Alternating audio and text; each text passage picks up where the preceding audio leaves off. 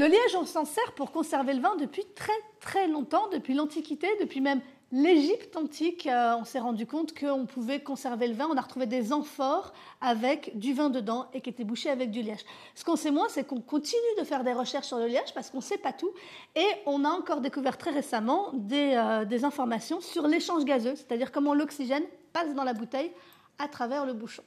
Alors, donc, on a toujours utilisé du liège, quasiment depuis qu'on fait du vin, même si à certaines époques, comme au Moyen Âge, on n'avait pas de bouteille, on servait le vin directement au tonneau, donc on a arrêté d'utiliser du liège. Le liège servait principalement pour les amphores, et dès qu'on a commencé à faire des bouteilles en verre, on a réutilisé le liège. Pourquoi? Parce que le liège, c'est un super pote pour le vin. Il est imputrescible, c'est-à-dire qu'il ne moisit pas, sauf parfois la surface quand il y a beaucoup d'humidité. Euh, il est relativement étanche, tant qu'il est mouillé, il va conserver son élasticité. À partir du moment où il garde son élasticité, il adhère bien au goulot et il laisse peu passer l'air. Il le laisse tout de même un peu passer, c'est pour ça notamment que le vin évolue. Ce qui est intéressant, c'est de savoir comment il le laisse passer. Alors, pour ça, il y a une euh, jeune étudiante qui a été récompensée cette année par l'Académie Amorim. Je fais partie de l'Académie Amorim, c'est comme ça que, que, je le sais c'est pour ça que j'en parle. L'Académie, alors Amorim, c'est une, euh, une, énorme entreprise, la plus grosse entreprise du monde de bouchons, fabricant de bouchons euh, au Portugal.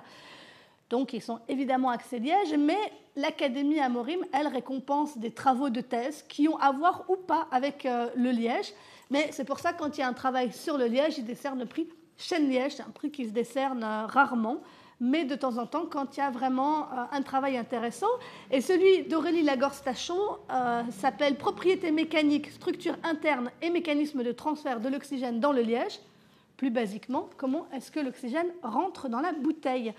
Et je vous vous épargne toutes les études qui sont très œnologiques, physiques et chimiques mais il y a eu beaucoup de tests qui ont été réalisés. Alors, ce n'est pas une surprise, les bouchons synthétiques n'ont pas une grande élasticité dans le temps.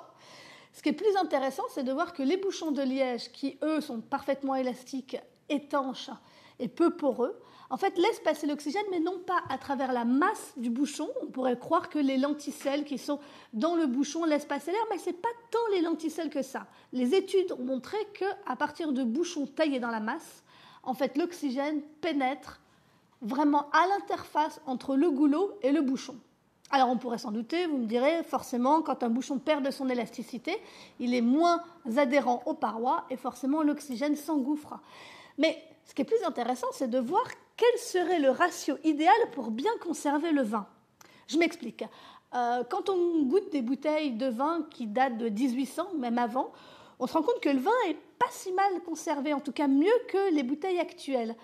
Et pourtant, ce sont des bouteilles qui sont soufflées à la main, mais on voit que le goulot est extrêmement étroit, à peine plus épais que le doigt pour certaines bouteilles. Ce sont des goulots très étroits, alors que le bouchon, lui, est assez large.